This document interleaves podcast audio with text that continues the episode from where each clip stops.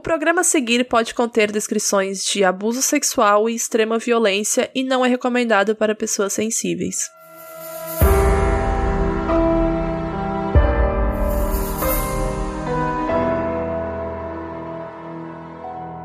Olá, pessoas, estamos de volta. Olá! Hoje, Hoje a gente vai falar sobre inacreditável, né? Como todo episódio de quarta, falaremos sobre algo que não seja necessariamente um caso super cheio das coisas e tal, com muitos detalhes. Vamos só falar da série da Netflix. E de novo, nós queríamos indicar uma causa legal para quem puder ajudar agora nessa quarentena. Lembrando que é quem quiser e puder ajudar com qualquer quantia ou até divulgando mesmo. E hoje a nossa indicação é o Fundo de Emergência para Pessoas Trans assistidas pela Casa Chama. A gente sabe que essa população é extremamente vulnerável e com a pandemia é óbvio que a situação fica muito pior.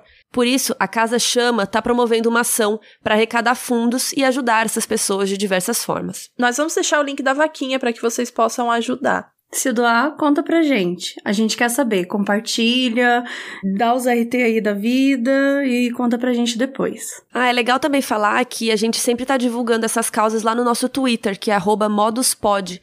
E além das causas que a gente divulga, a gente também tá fazendo uma thread muito legal, que é a Mabê quem faz, então não é nem a gente, é a Mabê que faz uma thread perfeita, colocando detalhes dos casos, colocando foto, né? O caso das meninas de Delphi, a Mabê fez uma thread super legal com as fotos, o retrato falado. Então é bem legal seguir o nosso Twitter. E seguir a rainha também. Mabê, a rainha das threads.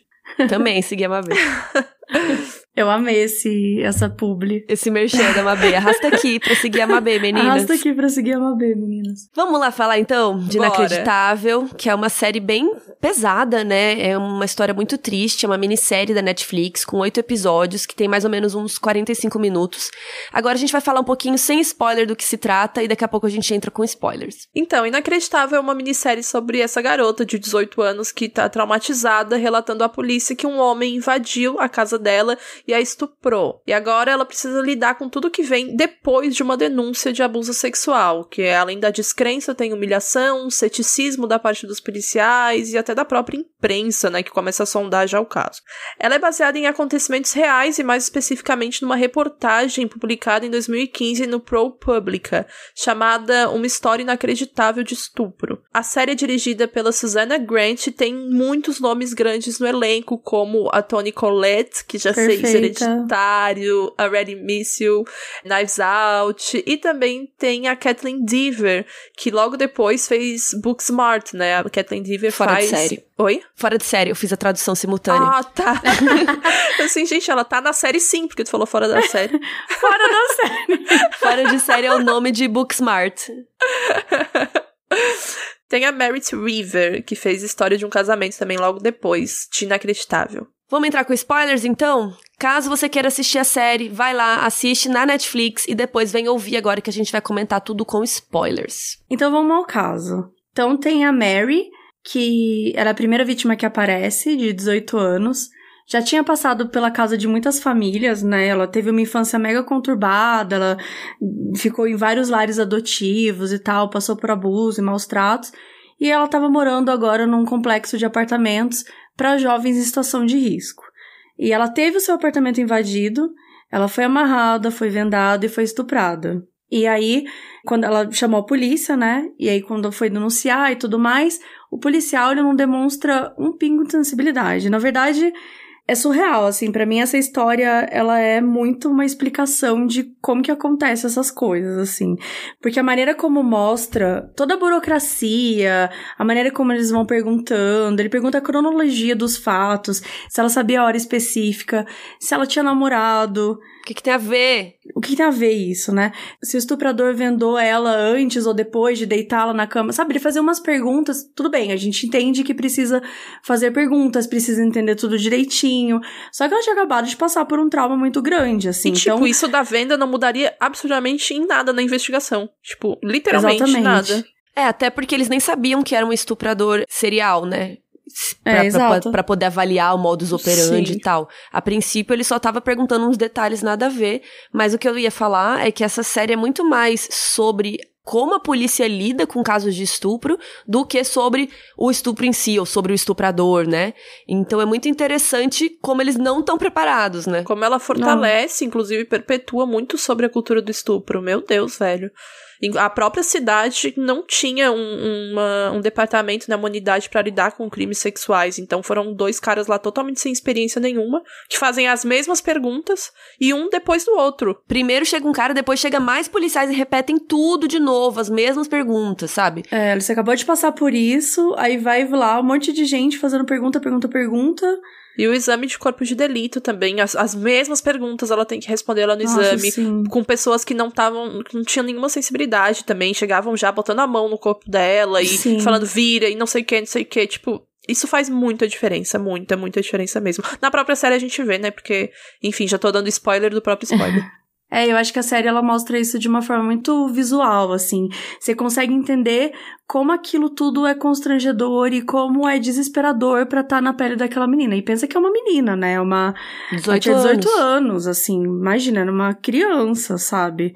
Enfim, uma pessoa que é vulnerável, que não tem família, que não tem nada. Então era toda uma questão que aquilo vai te deixando mais nervosa ainda com a situação. É foda, porque além de você passar pelo estupro, depois você tem que passar por reviver essa história contando tudo de novo. Então, esse momento de contar tem que ter um preparo, né? Tem que ter uns policiais preparados, para um caso de estupro. E depois também os exames, né? Exame em caso de estupro tem que fazer um monte de exame chato, sabe? Tem que, né, examinar sua vagina. É um monte de coisa assim, complicada. E, e tipo, tem gente que tem trauma de ir no ginecologista. Imagina depois de você sofrer um estupro, sabe? Você ainda ter que ter alguém vasculhando sua vagina, sabe? Então, o exame também tem que ser feito por profissionais preparados para este tipo de exame, sabe? Sim. O jeito que você tem que fazer. Como você fala com a pessoa, como você vai tocar o corpo dela, né? Uhum. Foi um corpo que foi é, agredido, foi violado. Então, você precisa ter uma forma de falar com ela e de tocar nela que também tranquilize ela, né? E não deixe ela mais nervosa. É, porque já é um trauma que ela vai ter que lidar. Não vamos adicionar mais traumas. Exato. E tudo ainda piora, porque a ex-mãe adotiva dela foi a primeira pessoa, né, que a Marie liga para relatar o que aconteceu. E a ex-mãe, ela chega e fala com o investigador que a Marie gostava de chamar atenção por causa da situação difícil dela, da vida complicada. Então, ela carecia muito de atenção e amor, sendo que, tipo, é uma atenção e um amor que ela nunca teve a vida inteira, tá ligado? Ela deu a entender pro investigador que não acreditava que aquele crime tinha acontecido e que poderia ser uma alucinação da própria Marie pra chamar atenção. Isso Mano. tudo, né? Nossa, Lembrando sério? a ex-mãe adotiva dela, eu acho muito estranho falar ex-mãe adotiva, mas enfim. É porque é foster mom, né? Nos Estados Unidos tem um negócio que aqui no Brasil a gente não manja muito, mas às vezes antes de você ser adotado, você passa por essas casas foster, foster house.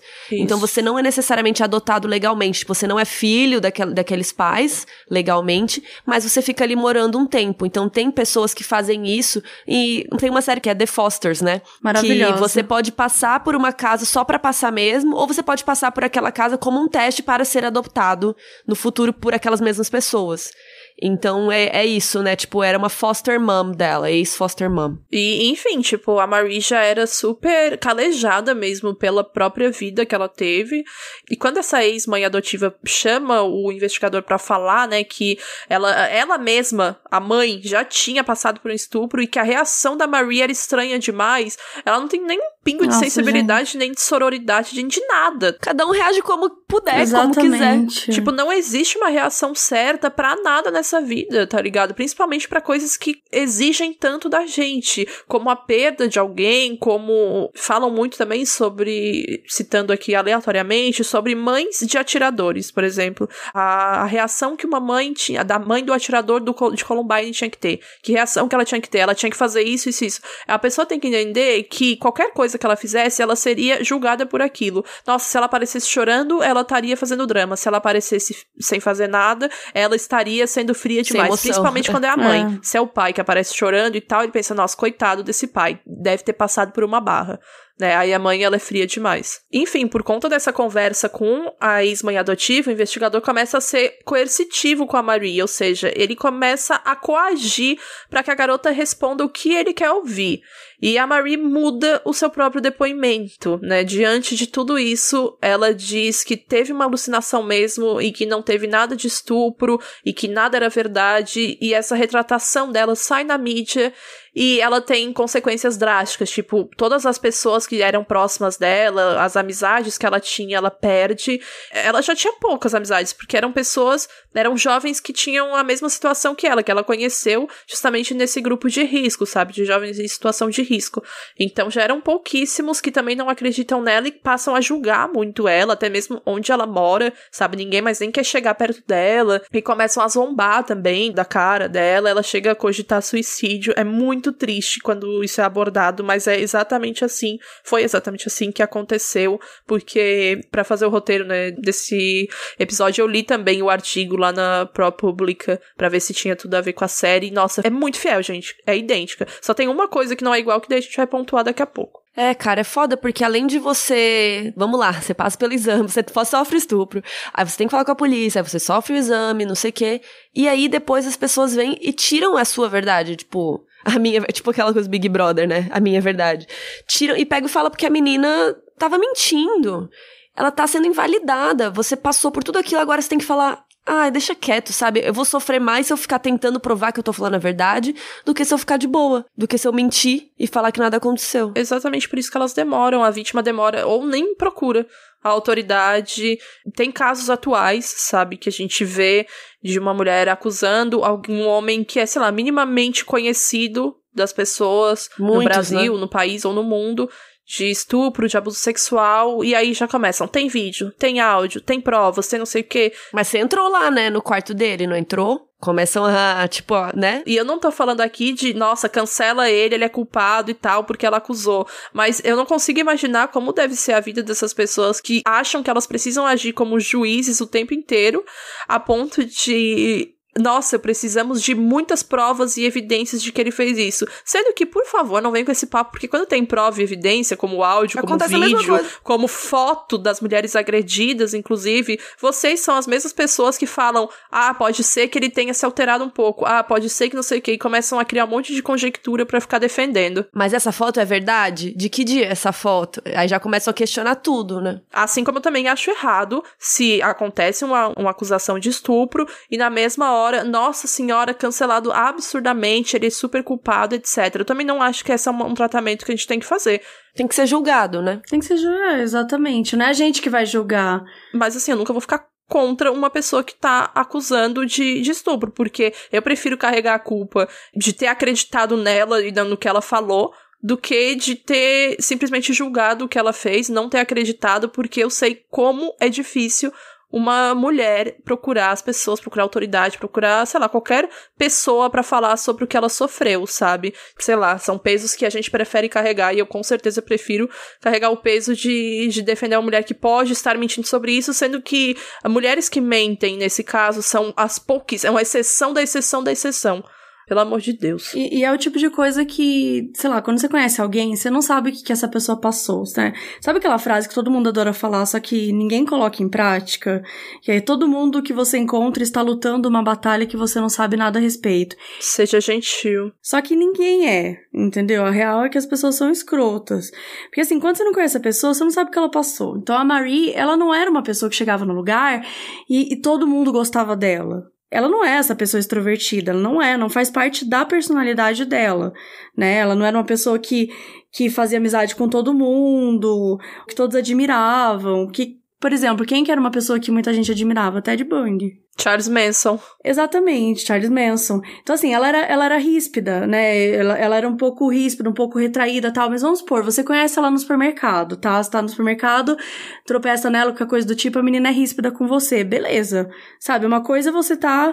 Você tropeçar com ela no supermercado, você pensar, nossa, que arrogante, não sei o quê. Agora, a polícia, o investigador, você não tem direito de julgar a pessoa pela personalidade dela. Porque uma pessoa ríspida, uma pessoa arrogante, uma pessoa idiota também é estuprada. Sim. Entendeu? Isso não muda. Então, assim, a polícia, ela não, não tem esse direito, sabe? Tipo, de chegar pra olhar. É, isso é uma coisa que acontece muito, assim. Às vezes as pessoas, elas pegam um pouco de, de carinho ou não por alguém, e aí aquilo já é o suficiente para decidir se aquela pessoa tá certa ou não. E é foda porque a polícia quer provar uma tese que ela encontrou na cabeça dela, né? A gente vê muitas séries e tal sobre isso. Sim. Que, tipo, Muito. em vez do cara investigar o que aconteceu e- e vou descobrir o que aconteceu, a pessoa parte. Acho que até ver o Staircase, né? A pessoa Uhum. parte de uma ideia que ela quer provar. E aí foca em provar essa ideia dela, em vez de tentar descobrir o que Exatamente. realmente aconteceu, né? É, esse é o motivo pelo qual muito dos crimes permanecem incólume, porque os profissionais envolvidos lidam com isso de, de forma como eles veem o mundo, com a visão preconceituosa da história. Imagina a prostituta denunciar estupro. Você acha de verdade que alguém valoriza? Tipo, ninguém tá nem aí, cara. Moradora de rua. Você acha? Moradora de rua nem vai fazer isso. Tipo, muita gente que passa por isso dentro de casa, violência doméstica, que sabe que na hora que você for lá na delegacia falar, vou olhar pra sua cara e vou falar, "Ai, tá, mas o seu marido. Você vai ser atendida por um homem, começa por aí. Geralmente, é. E aí vem toda a mesma coisa. O que me incomoda também mostra o quanto ela é vulnerável, né? Porque, de novo, recapitulando, é uma pessoa que não tem ninguém na vida, tipo, não tem uma, uma família, não tem uma estrutura, sabe? Não tem, sei lá, se nada der certo na vida dela, não vai ter nada, entendeu? Porque não tem uma pessoa ali pra segurar, não tem uma pessoa pra ajudar. A própria mãe lá. A pessoa que foi a mãe adotiva dela vira e fala pro policial que, ai, não sei lá, ela gosta de chamar atenção, sabe? Tipo assim, meu, foda-se se ela gosta de chamar atenção. Então, primeiro espera, sabe? Você ir atrás do caso. Já não começa o caso você pensando que a pessoa tá mentindo, sabe? E, e as pessoas não sabem disso. A violação do corpo é uma coisa muito forte para as mulheres. E não é uma coisa fácil, gente. Você tem que ter muita coragem para você denunciar isso, muita coragem. E é muito difícil você ter essa coragem. E você esperar que uma menina de 18 anos tem essa coragem, ela, eu já achei ela muito forte por ter conseguido falar, sabe? Assim, muito forte. Porque o trauma que ela passou. A partir do momento que o policial decide que ela tá mentindo e que ela tá inventando aquela narrativa, ele passa a interrogar ela como uma suspeita, não mais como uma vítima. Tipo, o que passa a tá em xeque é a credibilidade do depoimento dela. Então, Total. cara, é uma é muito revoltante, muito, muito revoltante mesmo, que tava ficando puta, porque cada vez que tinha alguém pra interrogar ela e falar com ela, entrava um homem igual ao outro que acabou de sair, sabe? Brancos iguais. Pelo amor de Deus, velho. Mas aí tudo mudou. Tudo mudou quando entrou o quê? Mulheres no meio. Porque as mulheres vão salvar o mundo. a Karen Duval era uma detetive do FBI e ela foi chamada para investigar um outro caso de estupro que era parecido com o da Marie.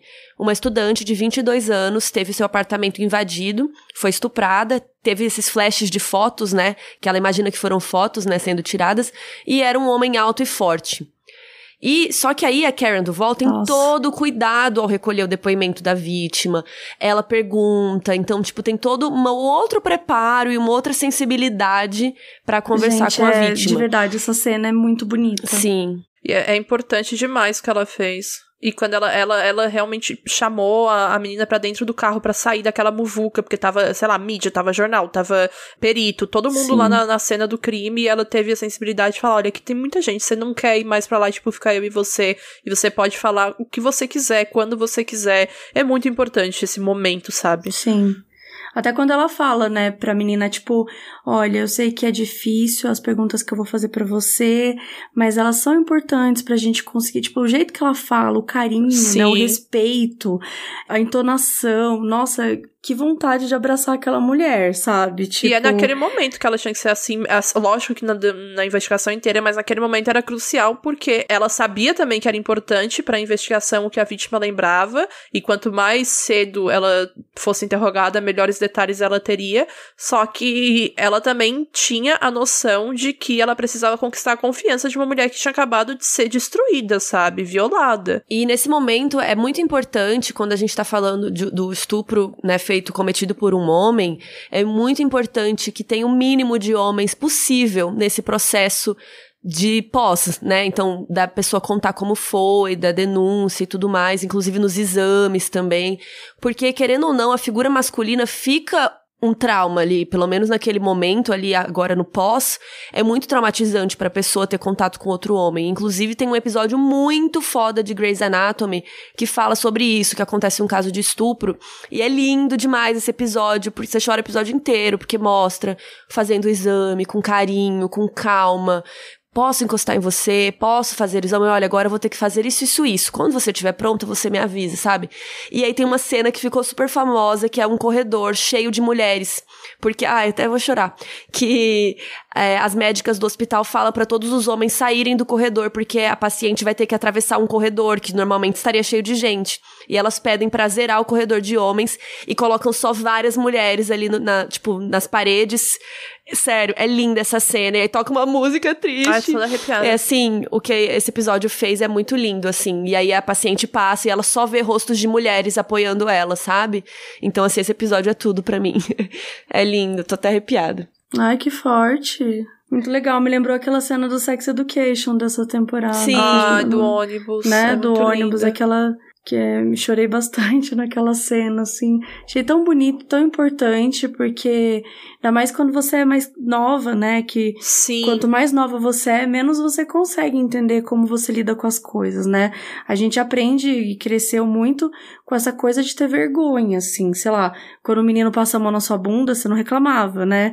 Você ficava triste, mas você não reclamava porque, ah, moleque passa a mão, dá tapa na bunda de menina, isso faz parte. São as pequenas coisinhas, né, que, que acontecem que a gente cresce achando que, putz, se eu reclamar, eu vou estar sendo chata. Se eu reclamar, é, ai, nossa, que menina chata, que não sei o que. Que então, grossa, que séria. Exato. Então achei muito bonito mostrar isso, assim, realmente o apoio, né? A gente sempre precisa apoiar as, as nossas amigas, as mulheres, de uma forma geral, porque isso é muito forte, isso acontece muito. Eu, eu fico até emocionada falando de meu, desde que começou a pandemia, triplicou a quantidade de pessoas que estão sofrendo violência doméstica, sabe? Então, assim, olha que absurdo que a gente vive, entendeu? Olha, se já é um absurdo que a gente tá vivendo, imagina o que é um absurdo você onde a sua casa deveria ser a coisa mais importante, né? A sua casa deveria ser a mais segura, onde você se sentir acolhida e você ainda ter que passar por uma coisa dessas. Então, é, é uma merda. É, e nada vai mudar a destruição e humilhação que uma mulher violentada sofre, muitas vezes do próprio pensamento dela, né? Mas a gente pode buscar formas de amenizar um pouco o processo, e foi isso que a detetive fez. Por conta desse tratamento, ela conseguiu obter informações muito importantes, principalmente a de que o estuprador tinha uma marca de nascença na perna esquerda. E a detetive Karen também descobre que outra detetive estava investigando um outro caso de estupro que tinha várias semelhanças com o caso da segunda vítima. Então, foi assim que a maravilhosa Toni Collette entra na série da vida detetive Grace Rasmussen. Nossa, a Toni Collette é perfeita, gente. Eu não tenho condições de lidar com essa mulher. E aí, a Marie, ela não consegue mais andar sozinha, né? Tipo, sem desconfiar das pessoas. Ela começa a entrar em depressão, sempre chegando atrasada no trabalho, porque ela não consegue dormir direito à noite. Então, assim, né, vai mostrando todas as consequências dentro da vida dela, de como que as coisas acontecem. E o crime contra ela não foi mais investigado, né? Depois que ela falou que tudo tinha sido inventado e tal. E não só isso aconteceu, como ela foi processada por falsa denúncia.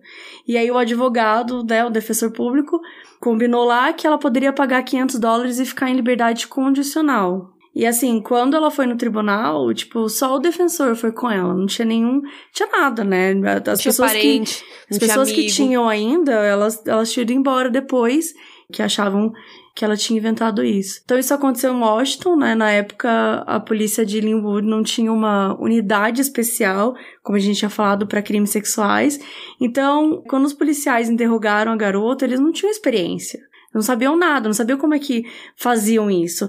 E é, é muito interessante que na série você vê que tem um cara que ele quer muito fazer as coisas corretas né? Ele tem, tem essa coisa que, tipo, ele quer fazer a coisa de uma forma correta, mas assim, Sabe quando você vê a pessoa falhando miseravelmente? Sim. Você fala assim, não, para, desiste. É o que ela fala, melhora, por favor. E, enfim, aí teve a investigação da Amber, que foi a segunda vítima, ela tava rolando lá no Colorado. E aí descobre que a Grace estava investigando algo parecido na polícia de Westminster. E aí as duas se juntam para resolver o caso. E as duas, até aí, ninguém sabe, sabe que a Mary existe. Essas duas investigadoras, né? É, as investigadoras estão vivendo a vida lá, a gente tá acompanhando a Marie, mas não tem nenhuma conexão nessa história. Mas elas nunca descartaram a hipótese de ser um estuprador em série, porque elas começaram a perceber que tinham histórias meio parecidas, né, que tinham semelhanças uhum. e tal. E tinha uma coisa interessante, que esse estuprador, ele não escolhia nenhuma mulher de um padrão específico, né? Que geralmente a gente fala até que os serial killers têm, em geral, né? uhum. né? Mas nesse caso, tinha vítima que era mais nova, que era mais velha, que era mais magra, que era mais gorda, que era branca, que não era branca. Enfim, eram mulheres, em geral, né? E é muito legal ver na série que as duas detetives são completamente diferentes, mas elas têm essa coisa de ser mulher. E só por isso elas conseguem ter mais sensibilidade com as vítimas. Essa coisa de ser mulher é muito bom, porque é isto. Não, mas é muito legal mostrando, porque elas claramente nunca seriam amigas em qualquer outro momento, entendeu? Uhum. Elas são muito diferentes. Só que elas encontram ali, né? Elas encontram aquilo que, que as une, que é a raiva da injustiça, que é ter a sensibilidade. Uma é mais calma, é mais tranquila, quer resolver as coisas de uma forma mais, né, tranquila. A outra, né, tipo. Frita. Nossa, nossa sou frita, totalmente a outra putaça, assim, que é assim, eu vou matar todo mundo agora, sabe? Enfim, ela tá querendo resolver as coisas, porque, óbvio, dá raiva, né? Tem uma cena muito foda na série, que ela enlouquece, assim, tipo, ela começa a, a ficar muito estressada. Só que é, é, é óbvio, é, é quando a situação te acomete, né? Quando você chega num ponto que você não aguenta mais olhar para aquela situação e não ter um resultado, né? Você vê um monte de mulheres sofrendo, um estuprador em série, né? Porque isso acho que é até é importante falar que a gente fala de, de assassino em série, a gente fala de várias coisas, mas também existe o estuprador em série. E na real existe pra caralho. Existe de diversas formas. Então, isso é uma coisa que você vai vendo que ela vai dando uma enlouquecida nela. Mas eu acho que o que falta em uma tem na outra, sabe? Elas são tão opostos que o que falta em uma tem na outra e juntas elas conseguem lidar. E a Grace, né, da vida real, ela tem 103 casos de estupros na conta, velho. Você imagina, tipo, a revolta que essa mulher deve ter, tá ligado? E a Sim. Toni Collette conseguiu expressar muito bem essa revolta, assim, porque ela faz uma personagem que claramente, é, às vezes a gente pensa, calma, tem mais calma, tu tem, precisa ser mais calma, ser mais como a outra, sabe? E depois a gente pensa, calma, a Karen também poderia ser um pouco mais como a Grace. Se revolta um pouco, mulher, tu é muito calma, sabe? E aí acontece um monte de coisa que quem não assistiu pode assistir lá na série, mas aí as detetives conseguem chegar num cara chamado Chris McCarthy, que na vida real é chamado Mark O'Leary, e a Karen tinha conseguido coletar um DNA do irmão desse cara não era uma pista, né, que ia matar o caso, mas podia mostrar que um membro masculino da família tinha cometido os crimes. Porque pelo DNA dá para você ver que, ah, não era essa pessoa, mas tem muito DNA parecido com o dessa pessoa. E é óbvio que isso mostrou e era ele mesmo. Então, na resolução de tudo, né, com o um mandado de busca e apreensão, a detetive Karen foi até a casa do Chris e a primeira coisa que ela fez foi checar se ele tinha uma marca de nascença na perna esquerda. E ele tinha. Nessa busca, então, os policiais encontraram muito material pornográfico, vídeos e fotos das vítimas, o par de calçados, que era uma das evidências lá do começo, a câmera, que também era uma evidência, e os troféus do estuprador, que eram as calcinhas das vítimas. Em um dos pendrives, as detetives encontraram a foto que a Marie tinha descrito para os policiais quando ela deu o primeiro depoimento dela. Ela era uma foto da identidade dela em cima da barriga dela mesma, né? Só que a única coisa que ela fala para os policiais foi: "Eu sei que eles tiraram, que ele tirou uma foto porque eu vi os flashes, mesmo com a venda dava para saber e deu para ouvir o barulho da câmera e tinha algo em cima da minha barriga que eu não sei o que é." Era a identidade dela. Três anos depois. Só três anos depois Só de ser apenas. humilhada, violada, invalidada por todo mundo ao redor dela, a Marie finalmente teve um certo tipo de justiça. Não consigo nem chamar isso de justiça num todo, mas pelo menos ela teve, é, como eu falei, um, um tipo da, da justiça, não ela inteiramente. O Chris, que o nome real dele, né, é o Michael Leary, foi declarado culpado de 28 casos de estupro e condenado à pena máxima de prisão prevista por lei lá nos Estados Unidos, que é 327 anos e meio. E o investigador que duvidou e coagiu a Marie chegou a procurar ela, né, para avisar que ela estava certa e devolveu para ela os 500 dólares que ela tinha pagado ao Estado.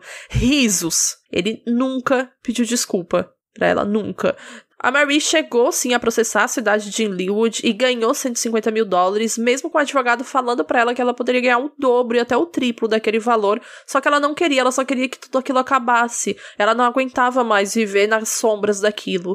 E com o dinheiro ela se mudou para dar início a esse recomeço. Ela casou e teve dois filhos. E aí, depois que tudo isso foi descoberto. Aliás, a, a cena na série que mostra ela ligando pro policial avisando é muito boa, né?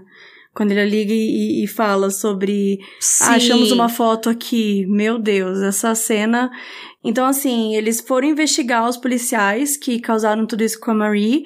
E assim, nada acontece feijoada, sabe? Tipo, o Hitchcock saiu da polícia, o Manson voltou pro cargo que tinha nos narcóticos, mas nenhum dos dois Ele foram saiu punidos. por vontade própria, né? Saiu por vontade própria mas não, eles não foram punidos com nada, assim, eles simplesmente não tiveram nenhum tipo de punição com o que aconteceu. É, eu acho que o caso só serviu para a polícia aprender, tomar mais cuidado com isso, instruírem melhor os policiais, sei lá, darem cursos. Eu acho que a partir desse caso foi importante para a polícia aprender a lidar melhor com casos de estupro, né?